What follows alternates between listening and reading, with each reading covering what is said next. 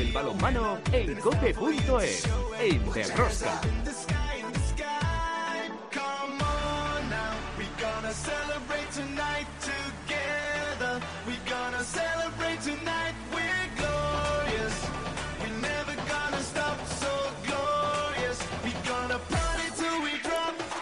Hola, hola, ya estamos aquí otra semana más con todos vosotros. ¿Qué tal estáis todos, amantes del balonmano, seguidores de Derrosca? Terminó la primera vuelta de la Liga Sobal, salvo algunos partidos aplazados por el coronavirus. El Comité de Competición de la Real Federación Española de Balonmano ratificó la alineación indebida del Fútbol Club Barcelona ante el Torrelavega. Pierde dos puntos, que se los da a los cántabros, y una multa de mil euros. El Fútbol Club Barcelona no perdía un partido en liga desde la jornada 28 de la temporada 17-18 ante el Granoller en el Palau Blaugrana. En puestos eh, europeos, balonmano Granoller, balonmano Logroño, Vidasoa y en la zona baja todos apretando de tal manera que siguen en descenso directo sin fin y antequera y llama poderosamente la atención la caída libre de todo un Ademar de León que ya está en puesto de promoción los leoneses o reaccionan en la segunda vuelta o lo van a pasar francamente mal. Y el miércoles, es decir, pasado mañana, porque estamos grabando hoy lunes, se disputa la segunda eliminatoria a partido único de la Copa del Rey. En las competiciones europeas masculinas, Champions League, el Fútbol Club Barcelona empató con el Paris Saint-Germain en París y le pasó lo mismo que en otras canchas, no supo rematar el partido para ganar el encuentro. En la European League, el Vidasoa perdió con el Wisla Plock polaco en Irún, mientras que el balonmano Logroño derrotó con autoridad al conjunto francés del Pau. Ahora, las competiciones europeas se paran hasta el próximo mes de febrero. ¿Y de la selección española femenina qué os puedo contar? Pues que las guerreras se han clasificado para los cuartos de final en el Mundial 2021 de España. Ahora nos espera Alemania en el cruce. Será mañana martes cuando juguemos a las ocho y media en Granoller y las nuestras intenten meterse en semifinales. El partido de cuartos de final, insisto, se disputará mañana martes en Granoller, ocho y media de la noche. Como cada semana, ya veis que tenemos muchas cosas que contaros. Os recomiendo, no os perdáis ni un solo minuto del programa El Balonmano a tope con la cope. ¡Empezamos! En el control de sonido Álvaro Español, en la producción del programa Belén Díaz de Arce al frente de toda esta maravillosa y generosa familia apasionada del mundo del balonmano, Luis Malvar.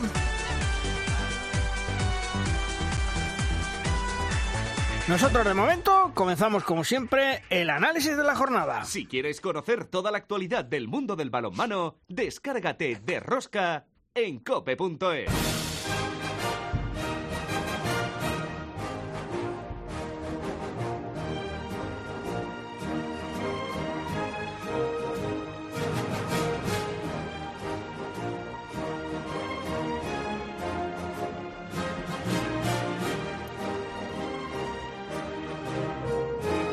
En nuestra primera tertulia tenemos hoy a dos grandes técnicos, a Víctor García Pillo y a Tony García. Hola Víctor, ¿qué tal Pillo? ¿Cómo estás? Hola, buenos días. Y también Tony García. Hola Tony, muy buenas. Hola, buenos días. Cómo me gusta que ya un lunes digas grande entrenador. Es que es increíble. Me pones arriba, me pones en las nubes ya. Mira, ¿eh? es, que te voy a hacer, ¿eh? es que te voy a hacer una cosa. Eh, es que en estos momentos, y sin quitar méritos a nadie, lo mejorcito del balonmano español que exporta son los entrenadores, ¿eh? Y que sois reconocidos en todo el mundo. Y eso no me lo podéis negar, ni Pillo ni tú, ¿eh? Ninguno. Porque ahí están las pruebas.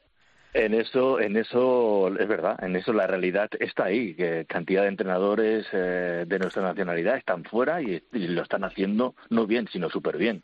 Y eso pues indica un poquito, y nos incluimos también, ¿eh, Pillo? ¿Eh? Nos incluimos, pues eh, está ahí en nuestro nivel, ¿no? sí, sí, por supuesto, por supuesto, por supuesto, claro que sí. Oye, Pillo, menuda primera vuelta del cángar del morrazo. Sinceramente, yo nunca lo hubiera creído. Bueno, yo creo que, que nadie lo, lo hubiera esperado, ¿no? Eh, eh, siempre partes con ilusión y con ganas de, hacerlo bien, pero realmente eh, los 15 partidos que lleva que lleva el frigorífico del Morrazo son para enmarcar y, y yo creo que salvo sorpresas y hecatombes mundiales, pues el objetivo básico que es la permanencia lo tiene muy, muy, muy, muy cerca ya. Oye, ¿y, y a qué se debe este, este cángar de Morrazo esta temporada, Pillo? Tú que lo ves de cerca. Bueno, yo creo, yo creo que esto, eh, obviamente, hay muchos eh, culpables, entre comillas, de esta situación, ¿no? Pero creo que en, el fondo de todo subyace una política del club que trabaja sin prisas y sin, y sin apreturas, ¿no? Es a medio largo plazo. Este es un equipo que lleva ya eh, dos, tres años trabajando eh, junto, con muy pocos cambios cada año, un cambio de piezas eh, puntuales, con Nacho Moyano eh, trabajando bien con ellos y con los mismos sistemas de trabajo y, lógicamente, eh, cuando le, el club apuesta por, por gente joven y de proyección, a medida que van pasando los años y hay un buen trabajo y hay una buena estabilidad social y un buen eh, caldo para que estos jugadores de calidad eh, jóvenes lleguen a explotar, se recogen frutos. Y yo creo que ahora el Cangas, eh, la plantilla del Cangas, su entrenador, están en el momento culmen de este proceso de, maduración, ¿no? Y Tony, podríamos decir lo mismo del Granollers, que aunque perdió por un gol en el último instante en Valladolid, segundo clasificado, buena temporada y cuidadito con los jugadores que tiene, ¿eh? jugadores importantes que esta temporada en el Granoller están dando, yo diría que un grandísimo rendimiento. Pues estoy contigo, yo casi casi diría un poquito el mismo comentario que, que Pillo, ¿no? Granollers está haciendo una temporada excelente, está ha cambiado pieza, piezas importantísimas como fue la de Mar García y luego en su, en su momento también la de Álvaro Ferré y han seguido traba, trabajando, yo diría que en la oscuridad, en la cueva, Antonio Rama, para, para intentar formar dos terceros defensores que ya sabemos todos que no es nada fácil en, en, en, un, en el balonmano cuando quieres hacer sobre todo un 6-0 eh, y ahí tiene amigo y, y, y como nuevo. Yo pienso que Granollers se ha, se ha reinventado y con los fichajes de, de Márquez, que ahora este año está pletórico y está en una forma excelente, y los jóvenes, Gurri, eh, Paul Valera, que ya ha despuntado y ha salido de, eh, de, de, lo que nosotros creíamos que era un jugador excelente, ya lo está demostrando continuamente en cada partido, ya no es flor de un día. Eh, la verdad es que Granollers para mí está haciendo una, una primera vuelta excepcional, porque eh, yo te voy a decir una cosa, en, en Cangas puede que exista un pelo más de tranquilidad, un, eh, pero en Granollers siempre es el, el hecho de igual se puede estar delante, igual se puede estar segundo, hay que estar segundo, hay que estar tercero, hay que estar por Europa, ¿no? El único, la única y no es única porque yo estuve viendo la eliminatoria, eh, la eliminación en Europa, ¿no? Eh, con el cadete, pero para mí un cadete muy superior, un cadete muchísimo más experimentado que los dos partidos, pues demostró que fue superior. Pero yo estoy en que Granollers ha hecho una primera vuelta excepcional, para mí de matrícula, de verdad. Eh, el pero, este partido de, de Recolet con, contra Recolet Atlético Valladolid, que bueno, ya si quieres comentamos. Oye, eh, de grandes jugadores, Chema Márquez, Paul Valera. Eh, inclusive, fíjate lo que te voy a preguntar. Meto yo a Agustín Casado. Eh, dentro de poco tendrá que dar Jordi Rivera eh, la lista para el europeo. ¿Tú ves a Márquez o a Paul Valera o a Agustín Casado mmm, en la lista y sobre todo yo creo que dirigiendo o ocupando ese puesto, tanto Agustín como Paul Valera, que ha dejado porque se ha retirado nuestro gran capitán como es eh, como ha sido Raúl Entre Ríos? Mira, Luis, te voy a decir, eh, sin duda, Fíjate, sin duda. O sea, Agustín Casado eh, lo está demostrando ahora también en cada partido y contra equipos de muy, muy alto nivel. Eso quiere decir que este chico está preparado y en la selección va eh, estar está apoyado eh, de buenos jugadores, de un sistema de juego que él entiende a la perfección, el que propone el que propone Jordi, con lo cual yo veo a Agustín Casado, si no es ahora, es muy cerca eh, en la selección española. Y de Paul Valera eh, te diré exactamente lo mismo, lo veo preparado. Eh, por ponerle un, un, algo a Paul Valera es que eh, tendría que defender un poquito más eh, de segundo defensor, ¿no? Para no para no siempre hacer lo, los cambios. Y es un chico que puede defender, lo único que le falta es algo más de, de kilos, algo más de, fuerza, diría yo, ¿vale? Y asentarse porque es un chico que se anticipa, que choca, o sea, que no es que no pueda defender, sino sí que sabe defender, pero por kilos eh, siempre se lo llevan, ¿no? Pero yo te diría que sin duda, Luis. Eh, Pillo, hablábamos del Cángar de Morrazo, que es un equipo revelación sin lugar a dudas esta temporada. Pero ojo, no nos olvidemos del balonmano Nava con el gran Zupo Quisoain. Menuda vuelta también ha hecho, ¿eh? Sí, yo creo que, son las dos las dos eh, sorpresas positivas de la de esta de esta primera vuelta, ¿no? De todas formas, eh, observando la clasificación, eh, aquí como ganes dos partidos te vas para arriba y como pierdas dos te vas para abajo, por tanto no hay que no hay que cantar victoria todavía, ¿no? Los dos tienen gran parte del, del camino del camino hecho por esta fantástica primera vuelta y pero no deben descuidarse porque a, Sobal te devora en el momento en que tengas un menor despiste no ahora se va a descansar queda el partido de copa de este de esta semana y, y se va a descansar y, y, después habrá que volver a ponerse las pilas tanto Nava como Cangas porque son equipos que que están quizá un poco por encima y en cualquier momento pueden tener un bajón que les que les pueda que les pueda complicar la clasificación. Y Tony, cuidadito con el Torre la Vega, ¿eh? Ganó a Puente Genil, dos puntos clave para su permanencia ante un todopoderoso como es el Puente Genil y el Torrelavega está demostrando que tiene equipo para luchar para mantenerse en la Liga Sobal. Sin duda, con su entrenador al frente, eh, con lo que trabaja, con lo que insiste, con lo que los cuida, eh, con lo que los hace evolucionar, yo creo que esta primera, en esta primera vuelta, eh, pues han padecido muchos resultados y, han perdido por muy pocos goles algunos. yo creo que en esta segunda vuelta este equipo, yo creo que, que van a dar ese, ese punto más con esa confianza que han cogido ahora eh, a última hora y yo creo que va a ser un equipo a tener muy muy en cuenta. Hmm. Eh, Pillo, mm, siempre hablamos eh, de la de Mar de León. Vosotros confiáis que reaccione, que es cuestión de tiempo, tal.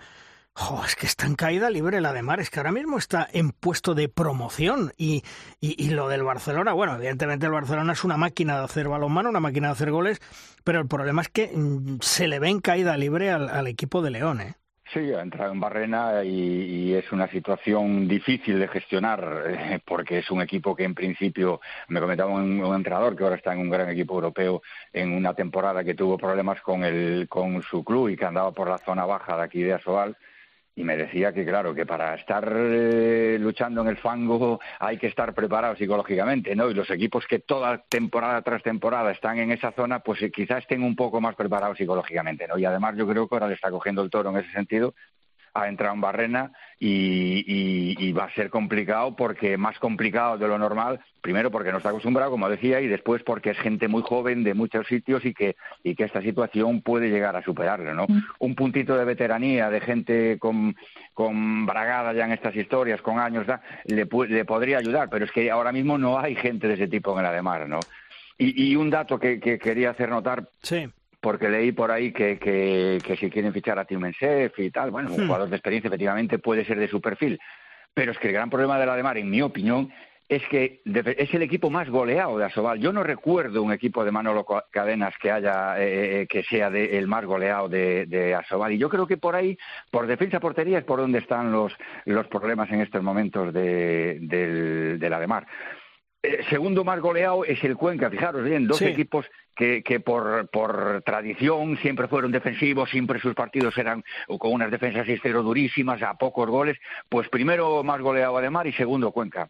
Y los dos en situación complicada, con lo cual vuelve a demostrarse que las defensas son vitales a la hora de, las clasificaciones. ¿no? Y, y, el daño que le hizo Tony al venidor el, el coronavirus, ¿eh? porque ha sido tener a todos los elementos y el bueno de Fernando Latorre ha empezado a subir, a ganar, a ganar y ya están en zona templada.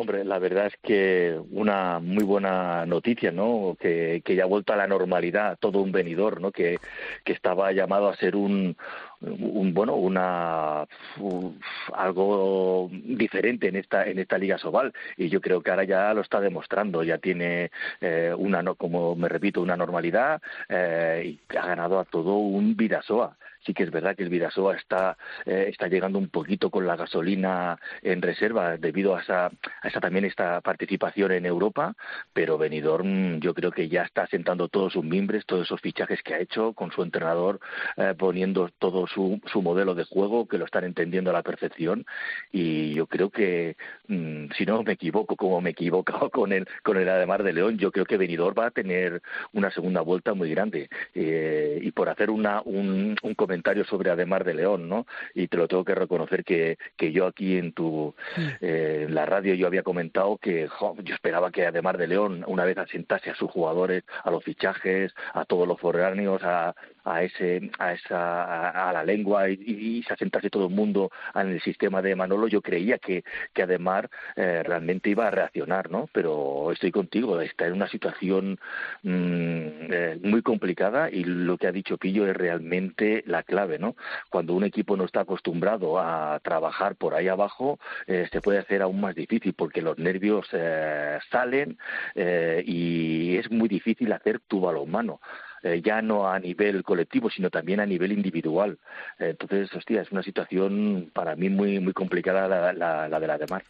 Pillo, y hablando un poquito del Mundial Femenino, mmm, somos conscientes que estamos en cuartos de final, que nos ha tocado Alemania, que evidentemente se buscaba, bueno, pues un camino fácil, que las eh, chicas, eh, las guerreras están jugando bien, pero cuidadito que ahora, ahora llega la hora de la verdad, ¿eh?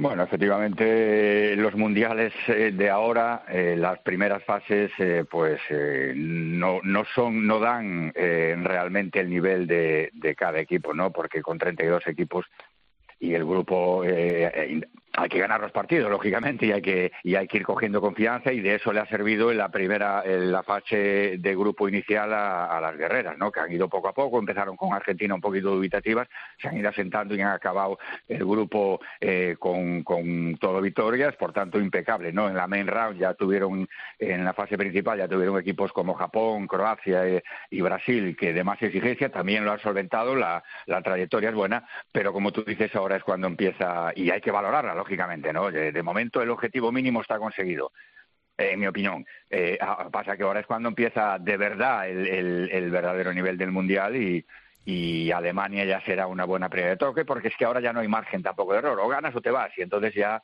la presión y, la exigencia es máxima y ahí es donde veremos ya el verdadero nivel de, las guerreras que hasta ahora apunta a que puede ser un, torneo bonito para la selección española. Tony, y, en Cataluña y Granoller, eh, ¿cómo se está viviendo el Mundial? Me imagino que con expectación a que lleguen las guerreras y te voy a decir una cosa y no será fiesta. A mí hay una cosa que creo que alguna vez lo hemos comentado cuando estabas en la selección, que la experiencia experiencia, lo mismo que tú has estado en grandes torneos, me ha dicho, y es que todas las selecciones suelen perder un partido en los grandes campeonatos. Eso es lo que me da miedo. Eh, mira, el, campeonato aquí en Granollers se está viviendo de forma excepcional.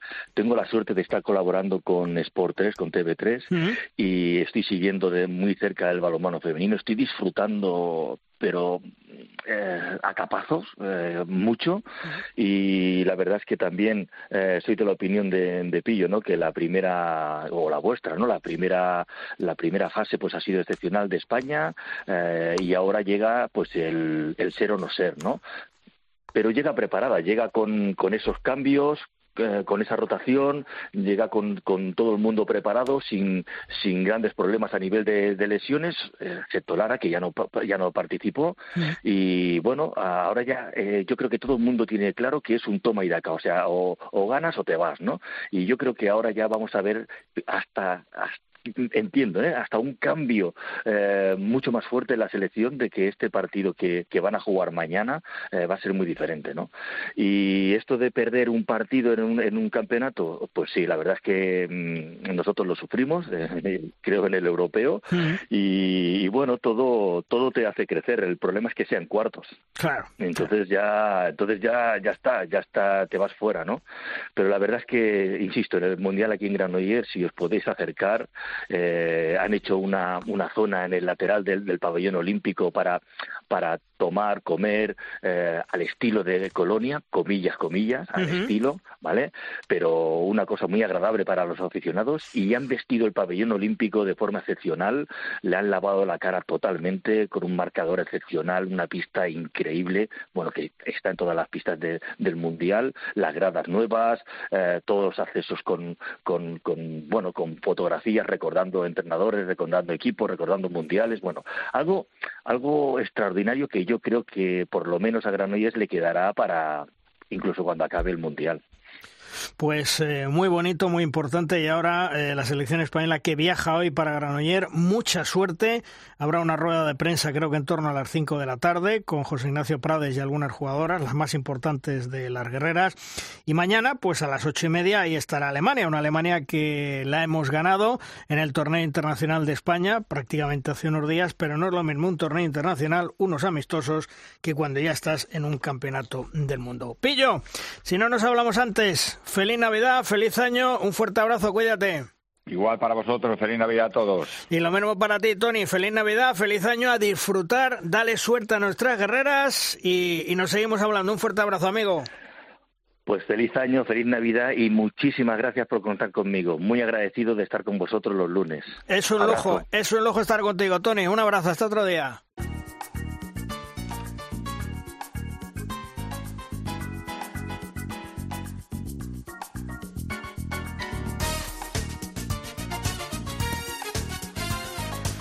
Recordemos que ya los cuartos de final se conocen en este mundial que serán Dinamarca-Brasil, mañana martes 5 y media de la tarde, España-Alemania el martes a las 8 y media.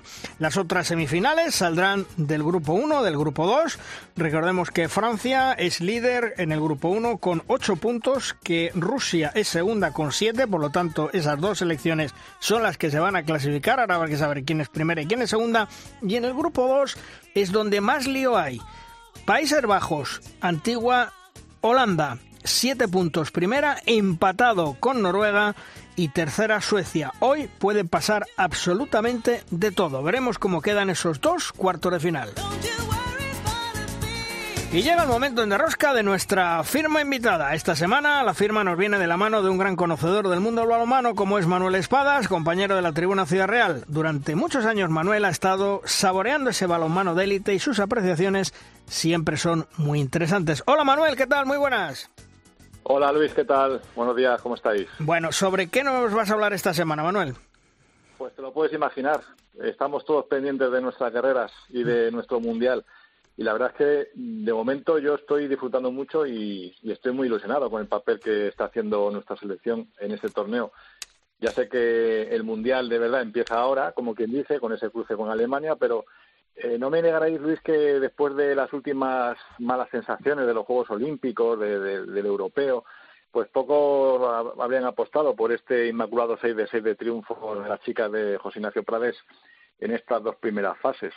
Luego, pues eso, contra las germanas podrá pasar lo que pase, pero de momento podemos decir que las guerreras yo creo que han hecho lo mínimo que se les podía pedir y que en el peor de los casos, pues no creo que se pueda hablar ya de fracaso, sino como mucho de decepción. No sé si estaréis de acuerdo conmigo, pero a partir de ahora hay que andarse con mucha cautela y recordar quiénes somos, cómo es nuestra competición nacional y contra quién nos vamos a enfrentar, empezando por Alemania. Igual que en los Juegos, sí se pudo hablar de gran fiasco, en este mundial la selección pues yo creo que está cumpliendo con creces y de momento no se le puede achacar nada porque a mí estas guerreras me están gustando mucho. Reconozco que las anteriores me ponían de los nervios. Cuando te ponías a ver un partido de la selección femenina pues nunca sabías qué podía ocurrir al margen de si el marcador reflejara una renta grande a favor o en contra y al margen del rival. Ver un partido de las guerreras era subirse en una montaña rusa de sensaciones plagada de velocidad de garra, eso sí, de ahí viene el apodo de guerreras, pero también de muchas pérdidas, de errores inexplicables, de minutos de absoluta desconexión. Y eso eh, ahora mismo se ha reducido muchísimo, dándole esa fiabilidad al equipo que antes no tenía y que es tan necesario en este tipo de torneos. Me gustan mucho sus centrales, con Silvia y Alicia eh, a un gran nivel. Me están gustando mucho sus tres pivotes, eh, Gama y Noah y él, y la, las dos zurdas. Que os voy a contar de Sandy casi que no nos acordamos ya de la baja de la gran Pena, ¿verdad? Me están sorprendiendo también las extremos, con esa polivalencia de Maitane y esa Jennifer que ya se nos ha hecho mujer, como quien dice. Y de la portería, pues qué voy a hablar. De mi paisana Meche Castellano no digo nada porque se me acusará de poco objetivo, pero y de, y de Silvia. Yo reconozco que Silvia nunca ha sido una portera de mi devoción, quizás en algunos casos sobrevalorada, pero asumo que en este mundial está a un grandísimo nivel y está parando, yo creo que más que nunca. Está en un momento de forma impresionante. Lo reconozco y, y desde luego que me alegro. Le está ayudando la defensa, claro, una defensa que de momento, insisto, de momento y ante estos seis primeros rivales está controlando los partidos. Al igual que sucede con la ausencia en ataque de Nena Pena, el equipo está logrando suplir la importante baja de última hora de Lara González. Yo veo muchas piernas, veo muchos kilos y mucha fuerza en ese centro de la defensa y eso me está gustando mucho. Veo también muy buen trabajo desde el banquillo. José Ignacio Prades, yo supongo que habrá apostado por esa línea continuista tras el cese de Carlos Viver, pero el nuevo seleccionador también debe tener algo de responsabilidad en todo esto. Además, ¿nos parece que transmite desde el banquillo una sensación de seguridad, de, equilibrio, de, tranquilidad, de serenidad que también son necesarias y que también suman en los partidos. Insisto, luego vendrán las alemanas y nos pondrán en nuestro sitio mañana martes en Granollers y si no, luego en semifinales veremos qué pasa. Ayer ante Brasil sí vimos a la selección dudar en ataque, vimos más pérdidas de lo habitual pero porque no todo va a ser un camino de rosas. Pero de momento que nos quiten lo bailado con ese 6 de 6, que posiblemente sea histórico en un torneo internacional para nuestra selección. Vamos a seguir disfrutando de las guerreras y apostando por ellas. Alemania, su potencial físico y deportivo y todo lo que significa hablar de balonmano teutón, pues nos preocupa, pero seguro que a las alemanas tampoco también les preocupa y no estarán muy tranquilas sabiendo que ahora les toca bailar con España, que es una de las más feas, entre comillas, de la fiesta y además de, de la anfitriona me está gustando mucho este mundial, Luis. Me está gustando mucho el trabajo que están realizando para enseñárnoslo los compañeros de Teledeporte. Y me encanta escuchar los comentarios de Eli Pinedo y la frescura que da las retransmisiones. Vamos, que estoy encantado con lo que estoy viendo. Solo pongo un pero, eh, y además lo pongo como aficionado y como profesional de la información. Qué complicado es, de verdad, encontrar información práctica sobre nuestro mundial. Me parece incomprensible que al entrar, por ejemplo, en la web de la oficial de la Federación Española, no tengas el modo de consultar cómo va el torneo, con los resultados, clasificaciones, estadísticas, fotografías. Hay que perderse la incómoda web de la IHF para encontrar estos datos y no siempre están actualizados ni son correctos. Es nuestro mundial, pero no lo parece. ¿eh? En este sentido, sí creo que estamos perdiendo por goleada y me parece una verdadera pena porque la web y las redes sociales de la Federación deben ser la ventana por la que nos vean desde fuera de nuestras fronteras. Y ya digo, muchas guerreras, muchos hispanos, pero al final fallamos en lo más básico y fallamos en lo de siempre. Pues vamos a ver si hay suerte, Manuel, mañana ante Alemania. Si nos plantamos en semifinales, y ahí ya, pues lo que se suele decir, a quien Dios se la dé, San Pedro se la bendiga, porque ahí estarán Francia, Noruega, eh, Países Bajos, eh, Dinamarca, bueno, en fin, puede pasar cualquier cosa. Mucha suerte a nuestras guerreras. Y Manuel, a ti, si no nos hablamos, feliz año, feliz Navidad y nos escuchamos en el 2022. Un fuerte abrazo. Lo mismo deseo a todos. Gracias, Luis. Hasta luego.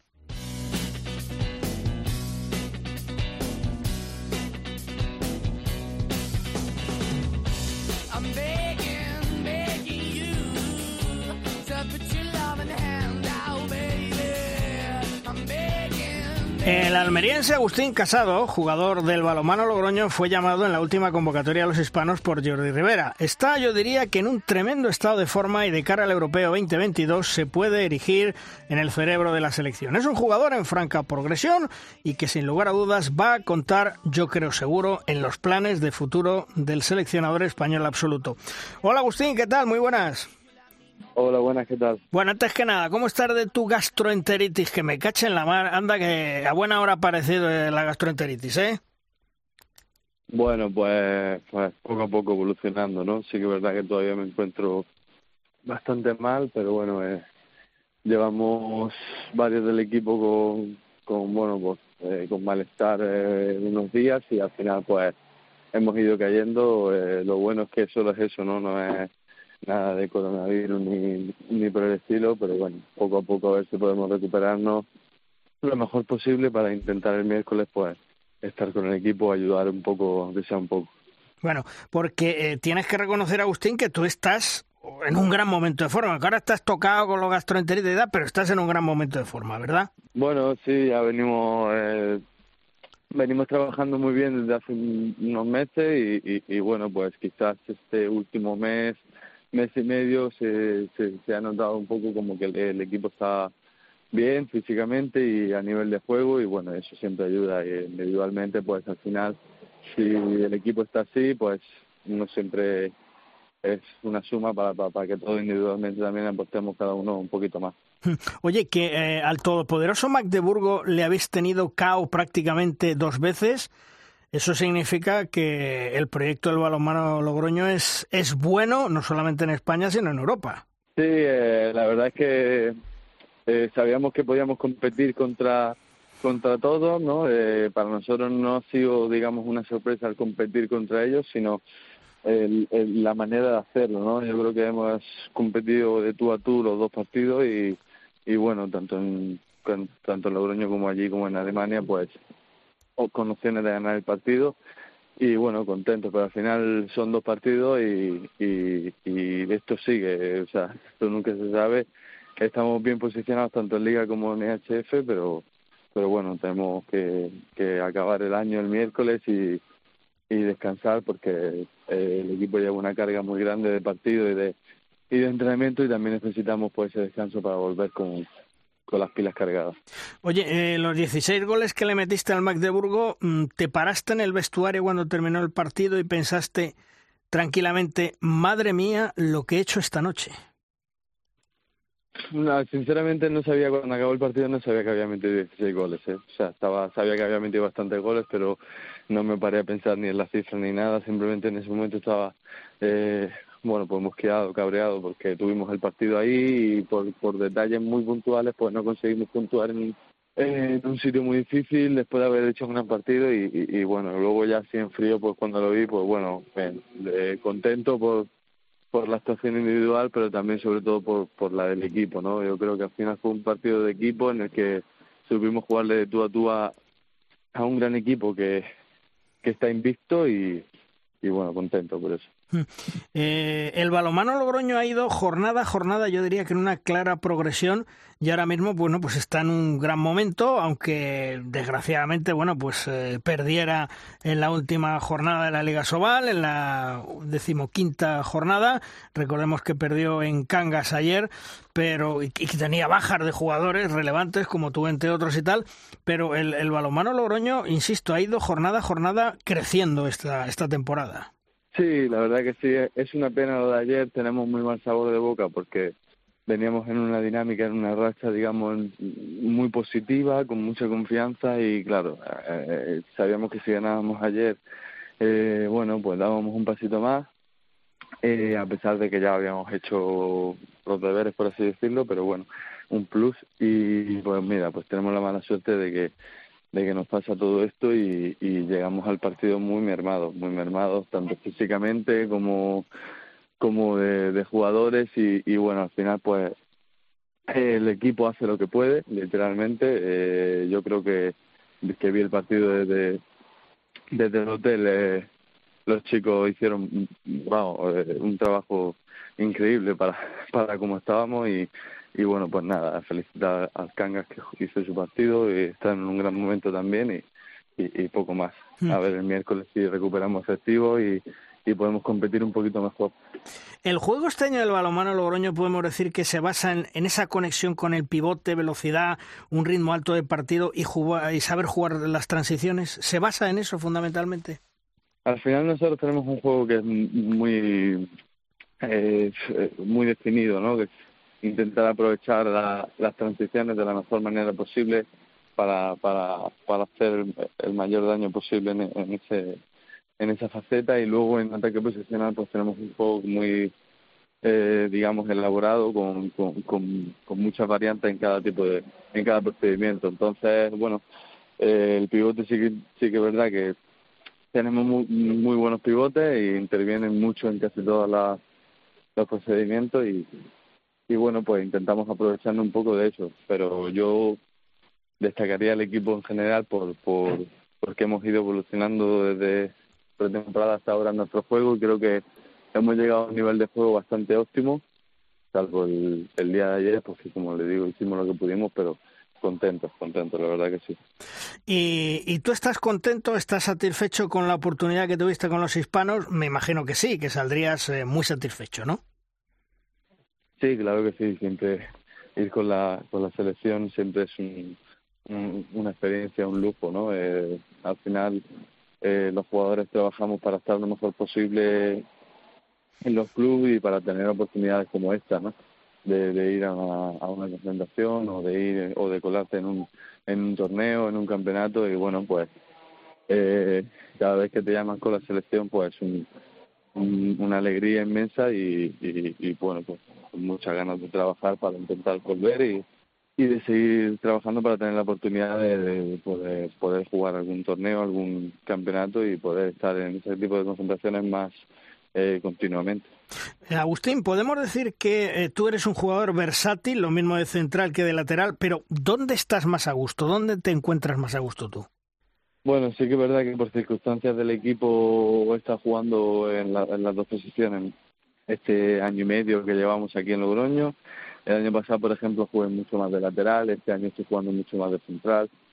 Al final, eh, yo soy un jugador que me intento adaptar a lo que a lo que toque en este momento y, y, no sabría decirte ahora mismo eh, dónde estoy más cómodo. Al final, yo donde estoy más cómodo es en el campo jugando y donde tenga que donde tenga que ayudar al equipo, pues intentaré dar el máximo para, para que el equipo salga beneficiado y, y me, me toque donde me toque jugar. Mm. Te, te, leí unas declaraciones que decías que mm, en defensa debías de mejorar. Eh, ¿Ya estás cogiendo la posición? ¿Ya estás más, más centrado en, ese sitio que quieres en la defensa o, todavía te queda recorrido? Eh, estoy más contento en el sentido de que poco a poco vamos mejorando, vamos dando pasos hacia adelante. Soy siempre positivo, pero obviamente me queda mucho margen de mejora y, bueno, eh, en ello estamos no trabajando tanto en defensa como en ataque. al final los jugadores nunca nunca llegan a su top, siempre siguen mejorando y, eso es lo importante. En Almería eh, hay muy buenos jugadores, pero no se les ha descubierto todavía, Agustín. En Almería hay muy buenos jugadores, muy buena cantera. De hecho, conozco muchos casos, muchos jugadores que, han salido de allí, no, no han tenido todavía la oportunidad de, demostrarlo, pero, pero están en ello y, y, conozco cómo se trabaja la cantera, cómo se trabaja la, la base y, hay de verdad muy buenos jugadores. Quizás falta un poco de apoyo, ¿no? A nivel, o bueno, a nivel estructural, a nivel institucional y, y eso pues quieras que no merma un poquito todo el trabajo, todo el gran trabajo que hacen la gente, eh, monitores, entrenadores, de todo, pero pero sí que es verdad que, me gustaría que, en un sitio, en una ciudad como Almería, con todos los pueblos hay que se respiran mucho a los manos y que es una tradición en los hermanos allí, que se le apoyara un poquito más mm, a nivel, o bueno, económico, institucional y, y de todo, porque eh, se puede sacar mucho, mucho, mucho jugo de, de, todo lo que hay allí, tanto de entrenadores como de jugadores. Cuando creo que cuando tú tenías 20 años, eh, algún técnico ya dijo que tú terminarías siendo el central de los hispanos. Mm, camino de ello vas, ¿eh? Me imagino que ilusión, desde luego, tendrás y mucha. Bueno, sí, pero al final yo siempre he ido paso a paso, eh, con, con, los pies en el suelo siempre. He pasado por momentos en, mi carrera eh, difíciles eh, y ahora, pues bueno, eh, parece que está ahí un poco a la puerta, pero aún así no, tampoco sigo centrado en mi trabajo y, y además cuántos jugadores, cuánta gente, cuántos jugadores eh, con 20 años iban a llegar a, a, comerse el mundo y luego al final pues eh, no llegas por X motivo, ¿no? Entonces al final yo tengo muy claro lo que quiero, los pasos que tengo que dar y, y, y bueno, poco a poco pues intentando que me salgan bien las cosas, tanto a nivel individual como a nivel colectivo y, y centrado en el día a día que, que es lo importante. Porque Agustín, tú, tú has crecido mucho, eh, llevas una temporada yo diría que espléndida y, prueba de ello es que Jordi Rivera ha contado contigo ya, porque esto es una recompensa a esa gran temporada que estás realizando, eso, lo tienes que reconocer, ¿no? Sí, bueno, claro que sí, que al final eh, el, el realizar grandes partidos o, o una temporada eh, óptima a nivel tanto colectivo como individual, pues te lleva a, este tipo de oportunidades, eso está claro, si no eh, nos engañaríamos todos, ¿no? Eh, eh, lo único pues que no eso no te sirve, no te garantiza, no es que no te sirva, sino que no te garantiza el, el estar ahí al 100%. Eh, al final lo que te garantiza estar ahí al 100% y, y tener ese tipo de oportunidades es el trabajo de día, eh, día a día. Tú puedes realizar un mes bueno y después pegar un bajón, eh, porque todos no somos humanos y, y, no estamos siempre al 100%, pero pero bueno, intentar que tener esa continuidad día a día, ese equilibrio, digamos, para, para que tanto los días buenos como los días malos mantener un cierto nivel y, no bajar de ahí, ¿no? Esa es un poco la clave. Todos somos conscientes, Agustín, que el relevo generacional de los hispanos está ya a las puertas. Llega ese relevo contigo, con Alex Márquez, con Terrafeta, con Valera. Yo te diría que eso nos da una confianza en los hispanos y una confianza en la selección con vuestra aportación, con vuestra juventud y cómo estáis jugando. Es decir, ese relevo generacional llega ya. Sí, es cierto que, después de las Olimpiadas, pues bueno, digamos que se está haciendo en las concentraciones y eh, a partir de ahí un relevo generacional eh, moderado, digamos, ¿no? Poco a poco. tampoco se puede cambiar al equipo eh, de golpe, pero sí que es verdad que, que la, la gente que llega eh, llega con un nivel óptimo, eh, son eh, personas que llevan jugando, aunque no hayan entrado a la selección, porque ha sido muy difícil entrar a la selección estos años por todo lo que todo lo que han hecho, que ha sido increíble, pues llevan muchos años jugando a, cierto nivel, ¿no? EHF, en ligas potentes y al final, pues eh, digamos que llegan con, con, preparación, no llegan de cero. Entonces, por eso da cierta tranquilidad, aun sabiendo que va a ser muy complicado porque hay selecciones muy, muy, muy, muy buenas, pero da cierta tranquilidad porque que tarde o temprano va a haber una continuidad en, en, en competir bien en ese tipo de torneos, ese tipo de, de, de, bueno de clasificaciones y de torneos tan grandes. ¿Qué, ¿Qué, parte de culpa eh, de tu crecimiento como jugador eh, tiene tu técnico Velasco o estar en el balonmano Logroño? Bueno, pues yo creo que mucha, yo creo que mucha, mucha. Eh, al final el, yo llego aquí a Logroño eh, como un jugador eh, que está en progresión y al final aquí en Logroño creo que estoy aprendiendo lo que es estar eh, eh, tener una continuidad, ¿no? En, el sentido de jugando a balonmano, eh, eh, he descubierto otro balonmano diferente gracias a ellos, de, con distintas posibilidades. Y luego al final la confianza que me han dado también, tanto en el club como Miguel, pues ha sido clave para, para llegar a rendir al, al mejor nivel, ¿no? Yo estoy muy contento con ellos, eh, tanto con el club como con Miguel tengo una relación estupenda y, y bueno, eh, sí que es verdad que, que les debo mucho, ¿no? Les debo mucho tanto a nivel deportivo como a nivel personal. Eh, yo creo que ellos apostaron por mí y, con todo y, y, bueno, pues eh, hasta el momento creo que está saliendo bien, pero pero sí que es verdad que siempre se lo agradeceré a tanto al club como, como a Miguel y, y, bueno, pues le debo mucha mucha parte de, de, de lo que está pasando a, la tienen. Eh, Agustín, para ir terminando, ¿estás esperanzado de poder participar en el Europeo 2022 con los hispanos en esa lista que tiene que salir ya en, en los próximos días de Jordi Rivera? ¿Tienes esperanzas? ¿Estás ilusionado? Eh, bueno, yo, como te decía antes, yo trabajo para día a día para estar lo mejor que pueda y, y para ese tipo de oportunidades. Y, y si el seleccionador lo considera y, y me llama, pues estaré encantado y con mucha ilusión eh, iré a, a dejarme la piel ¿no? y, a, intentar aprovechar la, la oportunidad como, como esa pues a tope. Y si no, pues a seguir trabajando y para intentar que, que la próxima vez sea, ¿no? Entonces, eh, tengo esperanza, pero también tengo, como te decía antes, también las pies en el suelo, sabiendo que es muy difícil y que, y que bueno, que nunca se sabe, ¿no? Agustín Casado, jugador del balonmano Logroño, un jugador en clara progresión que seguro va a estar con Jordi Rivera de cara a un futuro en los hispanos. Agustín, gracias por estar con nosotros, por atendernos. Cuídate esa gastroenteritis. Mucha suerte, feliz Navidad y todo lo mejor para el próximo año. Un fuerte abrazo, ¿eh? Gracias. hasta luego.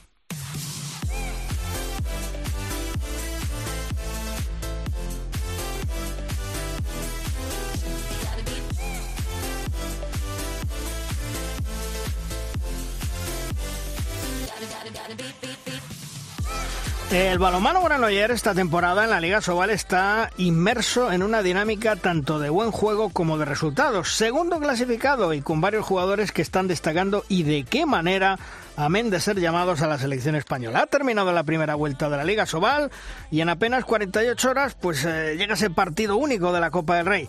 En Granoller nos espera su técnico, Antonio Rama. Hola Antonio, ¿qué tal? Muy buenas. Muy buenas, ¿qué tal? Bueno, oye, eh, Antonio, satisfecho con el balance, la trayectoria de la primera vuelta, me imagino, segundos clasificados y, bien, ¿eh? Sí, satisfecho a pesar del partido de Valladolid que nos hubiese dado pues esa, esa tranquilidad y ese, digamos, ese orgullo de marcharnos con una victoria. Y bueno, segundos clasificados a expensas de los partidos que le quedan a Vidasoa, eso no lo olvidemos también. ¿eh? Hmm. Oye, ¿el equipo ha dado un paso adelante como tú querías? Sí, sí, la verdad es que sí. Yo creo que, hemos conseguido pues esa regularidad, esa, ese buen juego constante, esa no sé, esa solidez defensiva. Yo creo que también hemos dado ese pasito y, somos un equipo un poco más un poco más regular, un poco más eh, intenso en la gran mayoría de los de los minutos de cada partido y eso nos hace que que bueno que podamos ser de, los equipos que, cuesta ganar que eso es lo que lo que intenta siempre no ser un equipo que a los demás equipos les, les cueste ganarte. El Fútbol Club Barcelona Antonio ya no es tan coco como otras temporadas es más humano bueno, a ver, si miramos resultados parece que sí, pero pero luego luego te enfrentas contra él y sí que es verdad que has visto partidos pues como Benidorm o como otros partidos que, que han llegado justitos al final pero yo creo que controlando pues bueno esos momentos de partido en casi todos los, partidos que han jugado sí que es verdad que las diferencias no son abismales.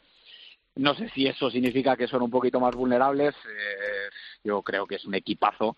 Y, sí que es verdad que al no tener esos resultados tan abultados en la liga pero sí que tenemos que tener muy claro que siguen compitiendo en Europa, compitiendo de tú a tú, que a veces pierden, a veces ganan, pero compitiendo de tú a tú contra los mejores de Europa y eso pues eh, dice mucho de ellos también.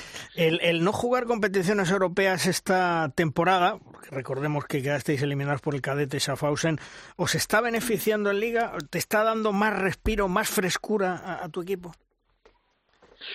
Sí, yo creo que sí. Es, un, es una temporada además que viene de esa Olimpiada 2020 en el 2021 y la gente que tiene los equipos que tienen jugadores que han estado en la Olimpiada yo creo que están están al límite no jugadores nosotros tuvimos a Antonio y Antonio es un jugador que que, que bueno que, que, se cuida mucho pero que, que los minutos se sufren no y no me puedo imaginar un equipo como Barça donde todos sus jugadores pues prácticamente no han tenido descanso el descanso que han tenido es ha sido casi insuficiente ¿no? entonces yo creo que eso sí que es una una ventaja por nuestra parte todos decimos y cuando estamos en competición europea decimos que, es una maravilla porque te mantiene en competición, pero yo creo que en este caso y en este año especialmente los jugadores eh, notan mucho ese cansancio. Eh, ¿Ese cansancio, ese desgaste físico ha empezado ya a hacer mía en tus jugadores o todavía no? Sí, sí, sí, sí. Ya llevamos llevamos días que estamos que estamos con pinzas. Pasa que intentamos intentamos que se vea poco, pero pero sí porque bueno eh, tuvimos hace dos tres semanas pues la baja de Paul Valera por por una gastroenteritis que se le complicó con una esofagitis eh, bueno y, y, eso relacionado también con la lesión de Alex Márquez en el hombro y pitos y flautas pues te quedas con cuatro primeras líneas cinco primeras líneas o cuatro y medio y, todos a multiplicarse. Cuando todos se multiplican, pues son más minutos para todos, más desgaste para todos en entrenamientos y partidos y ya lo vamos notando. Lo vamos notando, los últimos partidos los jugadores lo han notado mucho, pero bueno, también ven la luz al final del túnel, cada vez queda menos y ves que la mayoría de partidos los puedes ir sacando y eso también te da fuerzas, pero sí que llegamos justitos, justitos. Hablabas de, Paul Valera, eh, ¿cómo me le definirías a Paul? Paul es un jugador eh, muy creativo, muy creativo, muy. Yo pienso que su mayor virtud es esa técnica táctica individual que tiene, ese, ese generar eh, por sí solo y el ser capaz de, de en un metro pues ser capaz de lanzar, fintar, botar, mirar pivote, fintar otra vez y, y es un jugador que desconcierta mucho a, a, la defensa porque es un jugador que si le sales te, te juega bien el uno contra uno, te juega con pivote si te quedas atrás te puede lanzar sin ningún tipo de problema. Entonces es un jugador que yo pienso que es un jugador en crecimiento, que tiene aún cositas a mejorar, yo pienso que la dirección de, equipo es su, él lo sabe y es su, digamos, su asignatura pendiente para ir mejorando, pero que a nivel individual es un jugador que tiene, que tiene mucho potencial. Y de Chema Márquez, ¿qué me dices? Porque está haciendo una tremenda temporada, ¿verdad? Bueno, Chema es ese jugador que todos conocíamos y que poco a poco intentamos que haga alguna cosa más, ¿no? Eh, Chema es un jugador es un tiene gol, lo tiene metido en su en su ADN, él va a todas en cada acción y todas las acciones al máximo, ¿no? Entonces eh, hay que saber, pues bueno, tiene él tiene que saber también que en el resto del equipo hay más gente que puede hacer cosas, eh, que, que, necesitamos hacer cosas diferentes en cada acción, que cuando necesitamos a él él tiene que ir al 100% como ha ido siempre y también es un jugador que sabe que aglutina mucho a la defensa y a la que, que ya lo está haciendo, ¿eh? a la que aprenda a soltarle balones al pivote que ya lo está haciendo muy bien o a fijar y soltar o a no comerse espacio de, de otros de otros compañeros yo creo que, que, está en un punto en el que ahora es el momento de, de ganar esa mejora y, y convertirse en realmente un, jugador eh, más bueno de lo que ya es, ¿eh? pero yo creo que sí que está en un momento dulce de, juego. Fíjate, antes hablábamos con, con, Agustín Casado, otro de los hombres eh, llamados al relevo de los hispanos. Eh, ¿Ves en el europeo a tus jugadores Márquez, Antonio García y Paul Valera? En, en esa lista que me imagino que tiene que dar ya Jordi Rivera en los próximos días. Yo no sé si todos, porque evidentemente hay muchos y, y de otros equipos también hay, hay jugadores muy buenos, pero que, que están haciendo las cosas para que se les tenga en cuenta, seguro.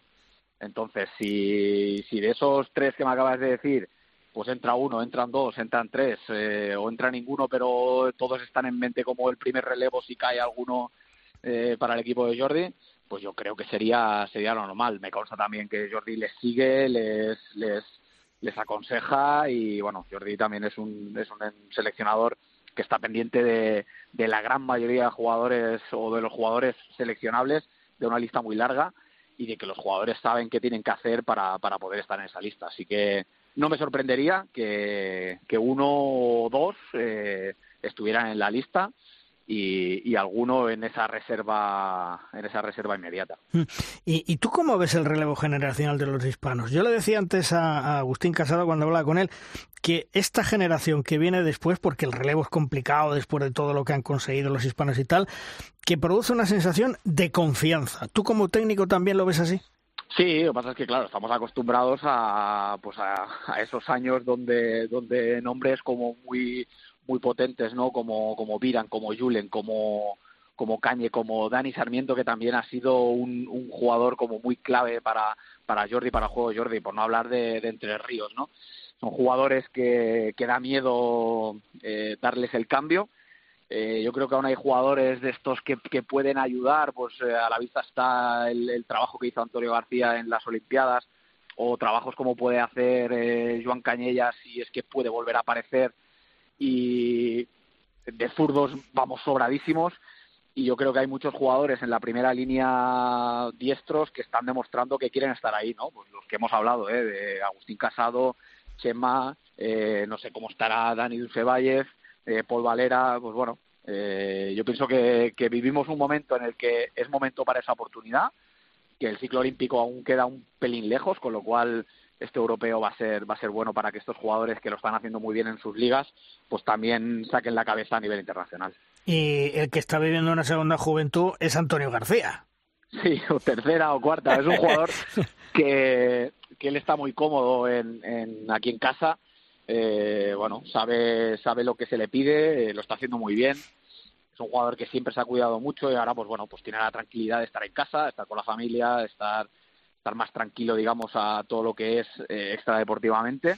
Y en el deportivo nos está dando muchísimo. En ataque, en defensa, a mí me gustaría poder darle algún, algún descanso más en los partidos, porque necesitamos de su, de su saber estar y de su saber jugar durante pues, el máximo de minutos, pero también sabemos que a esa intensidad y, y cómo lo está haciendo, pues es bueno también darle, darle minutos de descanso. La verdad es que el trabajo de, de Antonio pues esta temporada está siendo extraordinario, igual que lo fue la temporada anterior y a la vista está, ¿no? Esas Olimpiadas de por medio y que, y que pueda estar en el ojo de, del, seleccionador, del seleccionador otra vez. ¿Y cómo ves la, este año la Liga Sobal? Sigue creciendo, pero mm, estamos en lo de siempre, nos falta el dinero, ¿verdad? Sí, nos falta dinero, pero bueno, mira, una de las cosas que, que nos está dando un poco la razón, pues es cómo están compitiendo los equipos en Europa, ¿no? O sea, que me hayas hecho la pregunta de que si el Barça es menos o más vulnerable que otros años y que a su vez este sea, sea siendo un equipo de los que de los que gana y compite con los tops de Europa mm. eh, eso ya nos dice mucho de los equipos que le pueden más o menos llegar a tutear o por lo menos intentarlo en la liga no y luego pues Virasoa y, y Logroño de cómo están compitiendo con los con los equipos de Europa eh, pues bueno no no no yo creo que nos dice mucho de, de nuestra liga así que yo creo que estamos bien. Es una liga que está muy divertida, que, se te puede cada, cada jornada hay partidos que sorprenden y, eso también la hace atractiva. Oye, eh, la base del balonmano Granollers, sin lugar a dudas, sigue siendo ese gran vivero que tenéis, pero con la pandemia, mm, ¿habéis notado un bajón de niños o no? Bueno, eh, no, no excesivamente, no excesivamente. Tenemos la gran suerte de que, de que aquí también se ha trabajado eh, yo creo que tanto los entrenadores como los coordinadores, como la estructura del club, ha trabajado mucho en la sombra durante la pandemia, con no perder esa relación con los jugadores, con seguir promocionando el balonmano eh, de maneras muy imaginativas. Eh, a través de bueno pues de unidades didácticas propuestas a, colegios de actividades no deportivas pero sí para que conocieran el, el balonmano y siguieran sin perder esa estela de lo que es el balonmano ayer en la ciudad y, hombre, no, no, te voy a, no te voy a mentir, pero yo creo que, que el balonmano después de esta pandemia pues sigue sigue de la misma manera, no te voy a decir exactamente igual porque todos hemos sufrido, pero ha sido, yo pienso que han hecho un trabajo desde la estructura del club muy muy bueno para que para que la digamos la, disminución de niños sea la mínima posible. Me contaba antes eh, Tony García, estábamos hablando precisamente del, del mundial femenino que se va a disputar ahora lo, lo gordo, lo importante en Granollers, a pesar de que ya ha habido alguna fase, que os van a dejar un pabellón niquelado, un pabellón precioso, ¿no? Bueno, el pabellón ya, o sea, desde que se sabía que, que íbamos a ser sede y una de las principales, aunque no se supo hasta el final que, íbamos a albergar también la fase final, pero sí que, bueno, el cambio de pista que ya hemos visto, la, el tema de las graderías retráctiles, ahora hemos visto un marcador central de estos que, bueno, que le dan mucho empaque al pabellón. Y una de las cosas buenas que, que tiene pues el tener un pabellón como el de Granollers es que puedes organizar este tipo de eventos que quieras que no, pues te lo van poniendo al día, ¿no? Granollers es una ciudad muy pequeña para un pabellón tan grande, el mantenimiento es, es complicado y es costoso y nos tenemos que aprovechar de este tipo de cosas, ¿no? Que, que una ciudad de apenas 60.000 habitantes pues haya podido albergar en su momento unas Olimpiadas eh, aquí justo en Granollers con el balonmano, un mundial masculino en 2013 y un mundial femenino, yo creo que lo pueden decir poquitas ciudades del mundo. ¿Y los objetivos que te has marcado esta temporada se van cumpliendo poco a poco o no? ¿O esa espinita de Europa, bueno, pues tampoco te importa mucho, o sí? No, hombre, eh, todos queremos estar. O sea, nos podemos quejar más o menos luego de decir, bueno, mira, pues ahora nos puede ir bien el no haber estado porque, bueno, puedes competir mejor, pero todos hubiésemos querido pasar la eliminatoria de cadete. Eh, no pudo ser y lo que pasa es que también fue fue casi un regalo, ¿no? Fue a última hora, se nos ofreció esa plaza por haber quedado cuartos el año anterior, cuando no la habíamos ganado en su, en su momento. Eh, la luchamos y la competimos al final. Pero bueno, yo creo que hoy en día el hecho de poder decir que estamos en Copa Sobal, en una tercera posición segura, a expensas de lo que pueda hacer Virasoa en estos dos partidos que le quedan, a final de la primera vuelta, eh, bueno, yo creo que estamos, estamos muy contentos, satisfechos y, en el buen camino. Eh, veremos qué pasa la segunda vuelta, que esto es muy largo, pero, pero el camino es bueno. Antonio, te deseo una feliz Navidad, todo lo mejor para el próximo año y como siempre, muy amable y gracias por atendernos. Un fuerte abrazo, Antonio. Muchas gracias a vosotros, feliz Navidad también. Igualmente, hasta luego.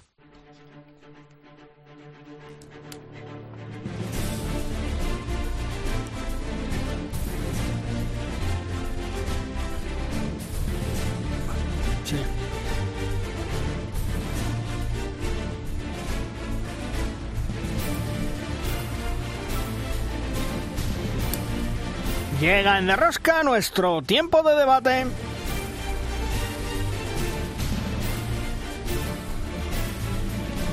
Es nuestra tabla redonda.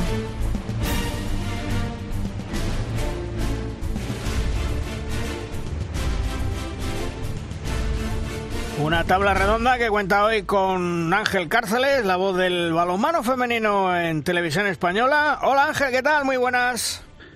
Muy buenas, Luis. Bueno, ¿qué? ¿Cómo estar viviendo ese Mundial 2021 de, de España con las guerreras? Estamos ya en cuartos, eh, a tope, ¿no?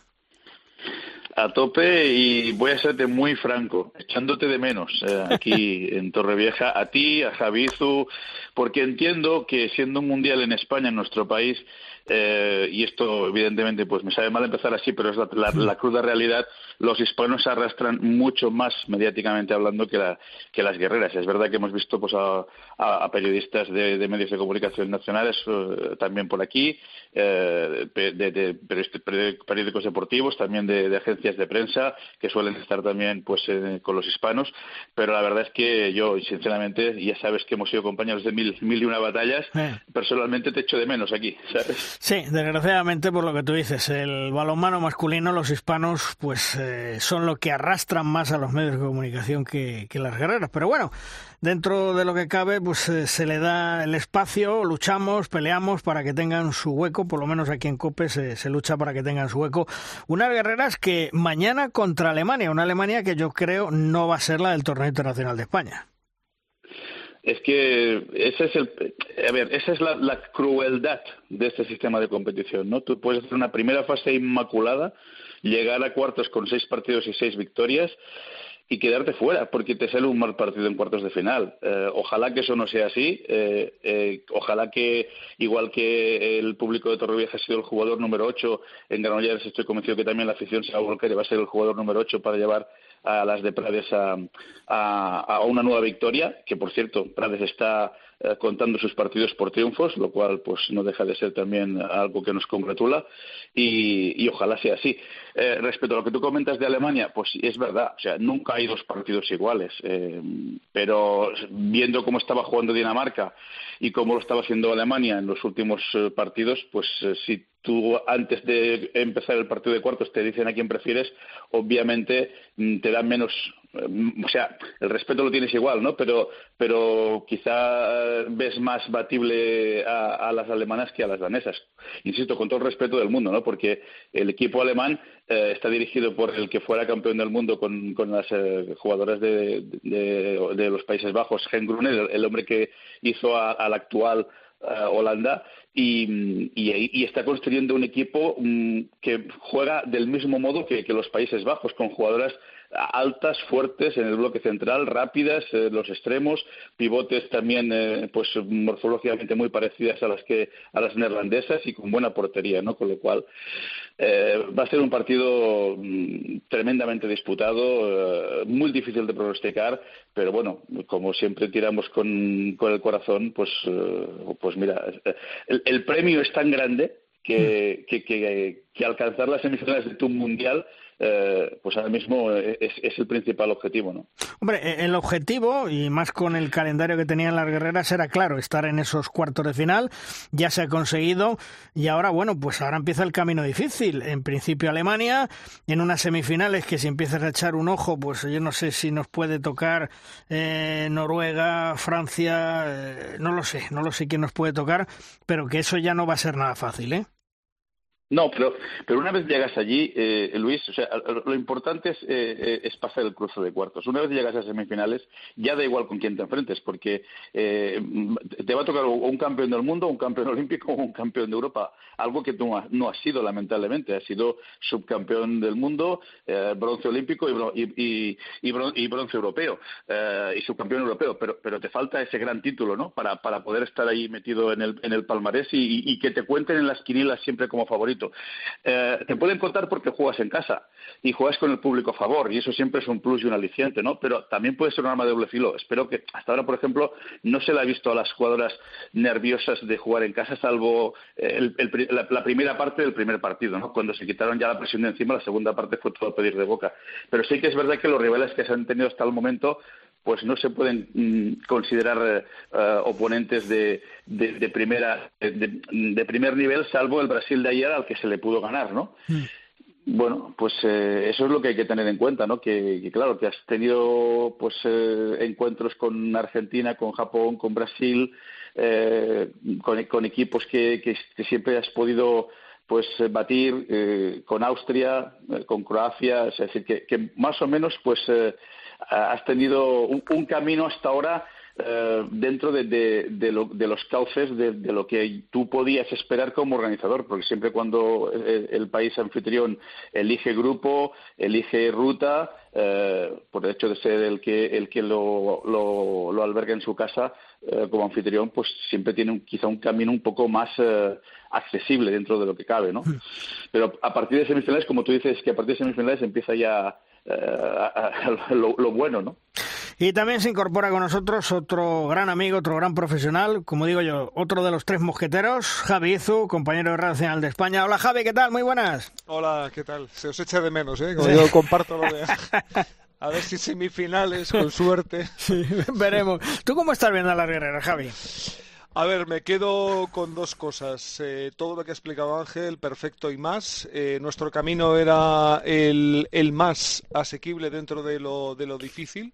Y, me quedo con la lectura de que el partido de ayer, que podía ser el primer test realmente duro, duro y exigente, sin menospreciar a lo que ha sido Croacia y Japón y, menos tampoco la, fase de grupos, eh, para mí de ayer es el mejor partido. eso, eso me hace ser optimista y pensar que lo mejor está por llegar, ¿no? Porque eh, fue el partido donde vi más celebrar al equipo en, ataque, donde aquello de las pérdidas eh, ya no era algo que, nos iba eh, lastrando de una forma continua y donde la defensa se mantuvo en un nivel muy superlativo, ¿no? Dejar a un Brasil en esos guarismos tan bajos, mm, bueno, tiene todo todos los boletos para, para llevarte la victoria y esa ha sido la fórmula. A mí lo que más me está gustando de, de esta España de José Ignacio Prades es el punto defensivo que hemos recuperado que por ejemplo no lo tuvimos en, los, en los Juegos de, Tokio y creo que es algo que, que, hay que valorar. Si tu defensa además defiende eh, la portería, no te voy a decir que sea mucho más fácil, pero ahí los números de, de Silvia o de Merche van a subir sin lugar a dudas. Esa es la lectura. Lo que se está haciendo se está haciendo bien. Hemos ido por la parte menos complicada. Ahora ya toca, toca darle bueno, pues el máximo, ¿no? Y Alemania, evidentemente, era menos, es menos compleja que, Dinamarca. Y, por el otro lado del cuadro de semifinales ya, bueno, eso va a ser ya tela, ¿no? Ojalá. Sí. Eh, también se incorpora con nosotros eh, Chema Jodra. Chema, ¿qué tal? ¿Qué tal? ¿Cómo estamos? Eh, perdonad, pero que uno va al hospital y, no sabe cuándo va a salir. Sale cuando, sabe cuándo entra, pero no cuándo sale, ¿no? Te además te voy a decir una cosa preocupante, ¿eh? preocupante porque ni en los días más duros de la pandemia yo no estaba para ese tema, pero había visto yo tantísima fila para las PCRs.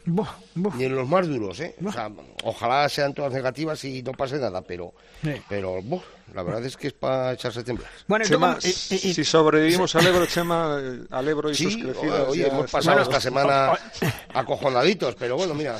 Oye, vosotros, tanto en Pamplona como en Logroño, entre el coronavirus y, el agua, eh, estáis, eh, vamos, hasta arriba, ¿eh? Pletóricos. 22 días seguidos mm, lloviendo. hemos estado 22 días seguidos lloviendo. Ayer creo que fue el primero en que, no, en que no cayó una gota. Decía un amigo mío que en esos 22 días que comentaba Chema, aquí en Pamplona se han recogido 300 y pico litros por metro cuadrado. Qué barbaridad. Pues, efectivamente, hemos pasado de la pertinaz sequía a, esto, ¿no? Oye, de lo que estábamos hablando de las guerreras, totalmente de acuerdo con vosotros, salvo un pero de manera constructiva que voy a poner. Es decir, ayer, cuando iba ganando de 6 las guerreras a Brasil, nos meten un 0-4, a mí me faltó, eché un poco eh, eh, en falta, y valga la redundancia, el que Prades mm, las parara un poco, ataques más largos, porque hubo un momento, como decía Juan de Dios, que en paz descanse, las cabras salieron a correr. Se soltaron las cabras. Se, veía ganado, se veía ganado. Ya, pero, pero aunque se veía ganado, Javi, yo creo que un poquito de contención, porque sí, te metieron un 0-4. Imagínate que la cosa se complica, aunque no quedaba tiempo, pero no sé eso. decir, chicas, tranquilas, parar, ganamos de 6, mm, tenemos el tiempo a nuestro favor, ataques largos, no hay que hacer precipitaciones, porque perdieron cuatro balones de la manera más tonta. Es lo que eché un poco en falta, ¿eh? No sé cómo lo veis vosotros. Esa es la juventud también, ¿eh? Ya, pero mm, para eso... Por la falta de, no la juventud, ¿no? La falta en determinados momentos de cierta veteranía en el que dices, no, tranquilidad, ¿no? Hay veces en que, bueno, quieres más y cuando quieres más eh, corres, te precipitas y la, y la puedes fastidiar, ¿no?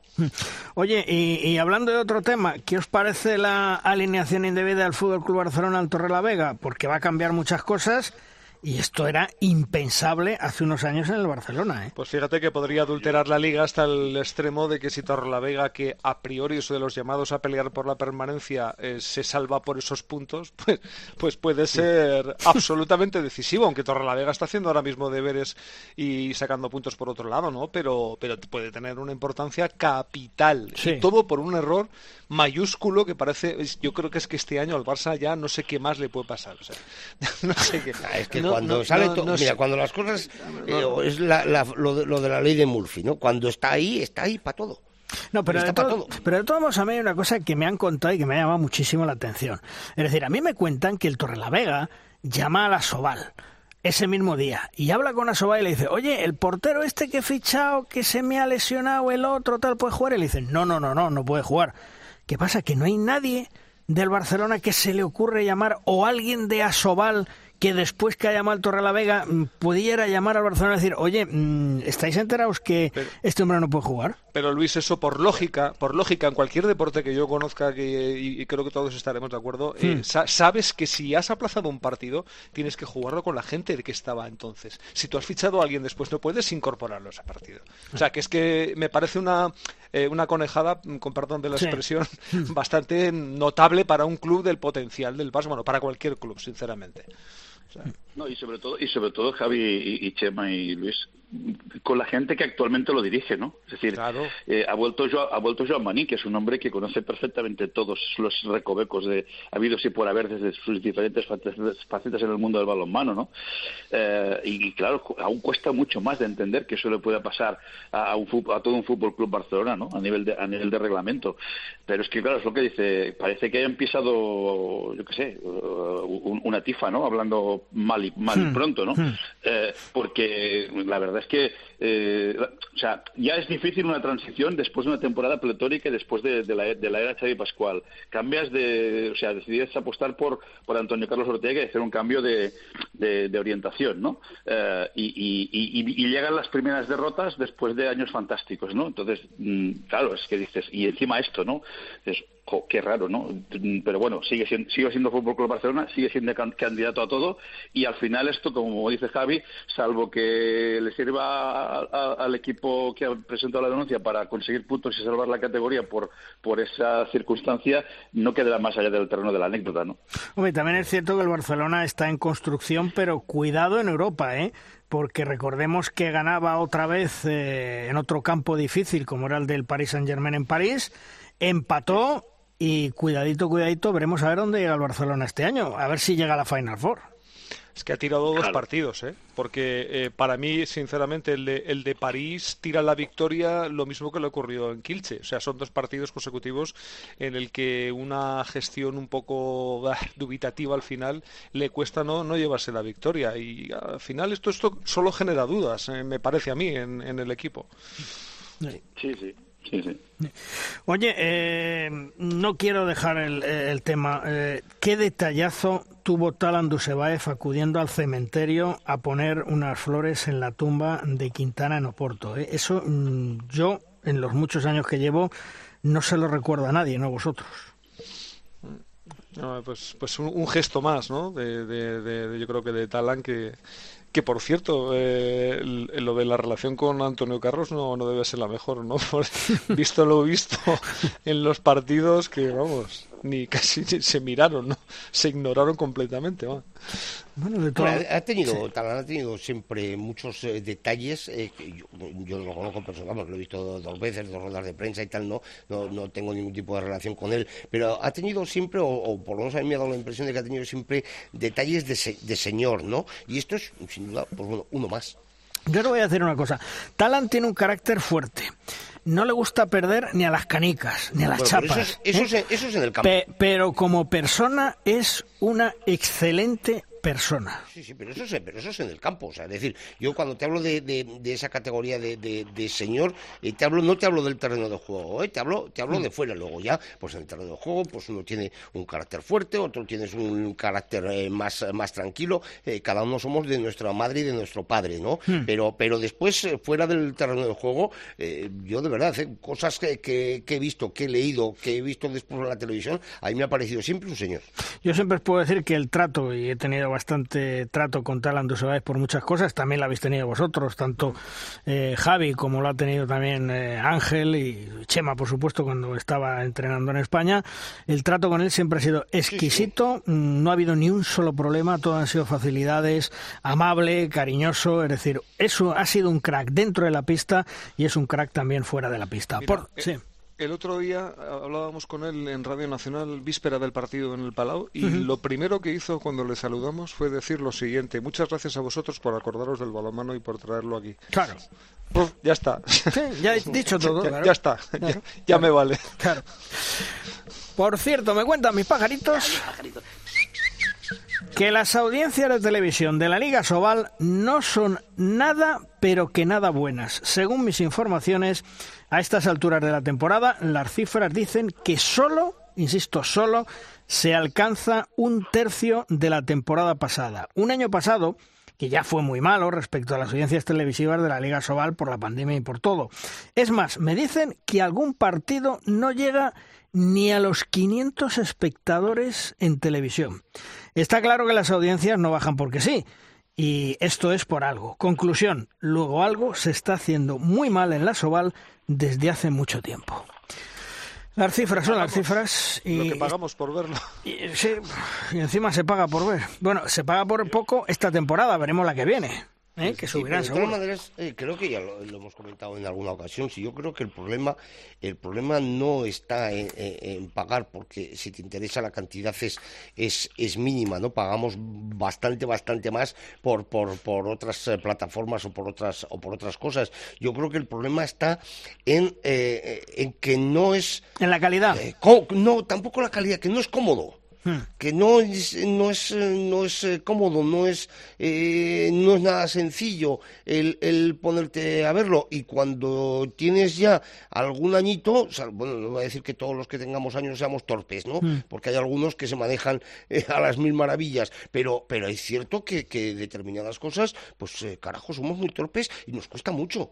Nos cuesta mucho y no estamos acostumbrados, o sea, decir, yo voy a, no sé, os pasará a vosotros, ¿no? Yo veo a, mis hijos que, que están con, con la tablet o con un móvil y están viendo eh, 50 cosas y, y a mí me parece que si no lo ves en la en la tele, eh, pues... Es un problema de hábito, Chema. es un problema de hábito. Eh, es, evidente, ¿eh? Te lo digo porque, por ejemplo, a mí me pasó este fin de semana que, que me estaba mirándolo siempre por internet y digo, pero ¿por qué no miras a ver? Porque igual tienes una aplicación en la televisión, la tienes la aplicación en la televisión, la pones y la veis como en televisión. Efectivamente lo hice así y sin problema.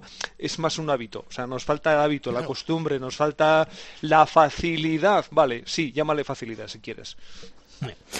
Eh, en los próximos días, eh, Jordi Rivera tiene que dar la lista de los hispanos para ese europeo 2022. ¿Qué esperáis de esa lista de los hispanos en el europeo? ¿Creéis que Jordi Rivera va a apostar por su bloque de confianza o que va a haber mucha renovación? Es que tiene que haber caras nuevas, porque hay muchas ausencias. Y tiene que haber mucha gente joven. Es el momento de apostar por esa gente joven. Y lástima que algunos, por ejemplo, se me ocurre, yo el que más conozco, Ander. Ander izquierdo no va a poder estar porque eh, llega con, una fractura de, un dedo en el pie y, no le va no, no, llega a tiempo. Seguramente no va a estar. Pero tiene que dar la oportunidad a esos jóvenes. Mm. ahora es el momento. Eh, después de los Juegos Olímpicos es el mejor momento. ¿Que no vamos a poder defender el bicampeonato europeo? Mm, en las mejores condiciones o en las condiciones más competitivas, pues quizás, pero estamos en el momento de hacer esa apuesta, me parece a mí, vamos. Mm. Fíjate, antes hablábamos con Agustín Casado, hemos hablado hace un rato también con Antonio Rama, de Paul Varela, de Chema Márquez, eh, del mismo Antonio García, tal igual. Yo creo que, que, que puede haber sorpresas. ¿Tú, Ángel, cómo lo ves? Yo, yo, yo vuelvo a, este, creo que este, este mismo debate lo estuvimos ya en una antigua tabla redonda mm. y digo lo mismo. Eh, sostengo lo que dice lo que dice Javi 100%. Es decir, eh, ¿qué quieres? Eh, ¿Ser el primer país que gane tres europeos consecutivos? Pues para eso tienes que llevar un determinado perfil de jugadores. ¿Qué quieres? ¿Empezar a pensar ya en París 24 en un nuevo ciclo olímpico? Pues tienes que renomar el equipo y dar oportunidades a otros jóvenes que tengan proyección y que, y que, y que cojan experiencia a nivel internacional en competiciones como esta, ¿no? Eh, eso o una mezcla de ambas cosas, ¿no? Y la mezcla de ambas cosas, pues eh, siempre tiene sus interrogantes, ¿no? De cómo puede salir el experimento, ¿no? Pero en cualquier caso, sea de una manera o sea de otra, lo que está claro es que miembros hay para hacer un buen campeonato. Otra cosa es hasta donde se pueda llegar en función de, cómo se den los resultados y los partidos, ¿no?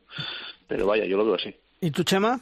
Hombre, que va a meter, eh, eh, va a meter y va a incorporar a algunos eh, jugadores jóvenes, yo lo tengo clarísimo. Yo lo que no creo es que vaya a ser una super revolución pero, pero lógicamente es el momento de empezar ya a meter a determinados jugadores y a meter a determinadas personas. Y, no lo sé, me da en lo que hemos hablado en muchas ocasiones y hemos escuchado entrevistas con el, con el Mister, a mí me da esa impresión. Vamos a ver lo que sucede. Porque Javi, eh, Raúl Entre Ríos ya no está, Dani Dusebáez no va a ir, Alex Dusebáez tiene que descansar su hombro. Es el momento de gente como Alex Márquez, como Paul Varela, como Yanta Rafeta, como Agustín Casado, ¿Tú cómo, tú, tú cómo ves el central ahí? Sí, sí, es que has, dicho todos los nombrables, ¿no? Y, te he quitado a uno porque Amber... Sí, está lesionado. Eh, no va a llegar, por desgracia para él no va a llegar. Pero lo demás, esa primera línea tiene que andar por, por ese tipo de, jugadores. Es que tampoco tenemos mucho más ahora mismo, ¿eh? o sea, no nos engañemos. Eh, ¿Puedes hacer alguna, alguna variante más? No, sé. defensivamente, pues a Serradilla, por decirte algo, que también está haciendo un buen papel, ¿no? Hmm. superando sus problemas físicos, ¿no? visuales. Y, hmm. Bueno, pues yo qué sé, hay, hay posibilidades, pero, pero la realidad es esa. Yo no, yo desde luego creo que es momento de hacer, de apostar por, por dar minutos de calidad, de competición de alto nivel a, este tipo de jugadores, más que intentar defender un hipotético tercer triunfo europeo que me parece, ya me pareció muy complicado conseguir dos seguidos como para, como para llegar al tercero. ¿no?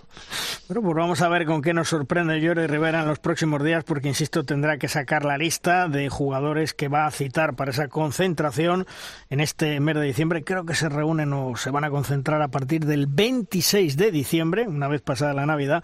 Vamos a ver con qué nos sorprende el bueno de Jordi Rivera. Terminamos aquí nuestra tertulia. Javi, Feliz Navidad, feliz año. Nos vemos el viernes, ¿no? Sí, ojalá, ojalá nos veamos el viernes. Ojalá, yo, yo lo firmaba ya. Vamos a dejarlo en ojalá, venga. Bueno, que lo dicho, feliz Navidad, feliz año, todo lo mejor para el año que viene y un fuerte abrazo, amigo. Cuídate. Igualmente. Hasta luego. Y a ti, Ángel, disfruta. También feliz Navidad, feliz año y a ver si este año termina con algo importante para las guerreras y tú ahí cantándole, que para eso eres la voz del balonmano femenino en nuestro país, ¿eh? Pues muchísimas gracias y reitero también lo, dicho por Javi. Ojalá tengamos la oportunidad de vernos el 19 en Granollers y celebremos un título. Ojalá. Muy bien, Ángel. Cuídate. Un fuerte abrazo, amigo. Hasta otro día. igualmente. Hasta luego. Vamos terminando programa, vamos terminando edición, como siempre. ¿Con quién? Con el maestro, con Tomás Guas y sus 7 metros. ¡Lanza, Tomás! Malvar Rosquitos, el comité de competición confirmó la pérdida del partido del Barça ante el Torrelavega por alineación indebida. Los azulganas han perdido dos puntos y pagarán una multa de mil euros. No perdieron un partido en Liga desde la temporada 17-18. Desde luego, este Barcelona no es el de otros tiempos, ni en la cancha ni en los despachos. Terminó la primera vuelta de la Liga Sobal y llama poderosamente la atención el Ademar de León. Está en total caída libre y ocupa en la clasificación el antepenúltimo puesto. Eso sería promoción si acabase así la liga. Impensable hace unos años, un club que siempre ha jugado en Europa y ha sido un puntal en nuestro balonmano tendrán que hacérselo mirar. Terminamos programa, ya sabéis que la próxima semana, el próximo lunes, volvemos con todos vosotros. Será el último programa de este año 2021 y trataremos de llevaros toda la actualidad del mundo del balonmano, por supuesto ya con la lista de Jordi Rivera, que seguro que la va a dar en los próximos días pensando en ese europeo 2022. Y las guerreras, ojalá mucha suerte en los cuartos de final, que lleguen los más lejos y ojalá podamos daros una gran alegría de nuestras jugadoras que están haciendo un perfecto Mundial 2021 en España. Lo dicho, en siete días nos vemos. ¡Adiós!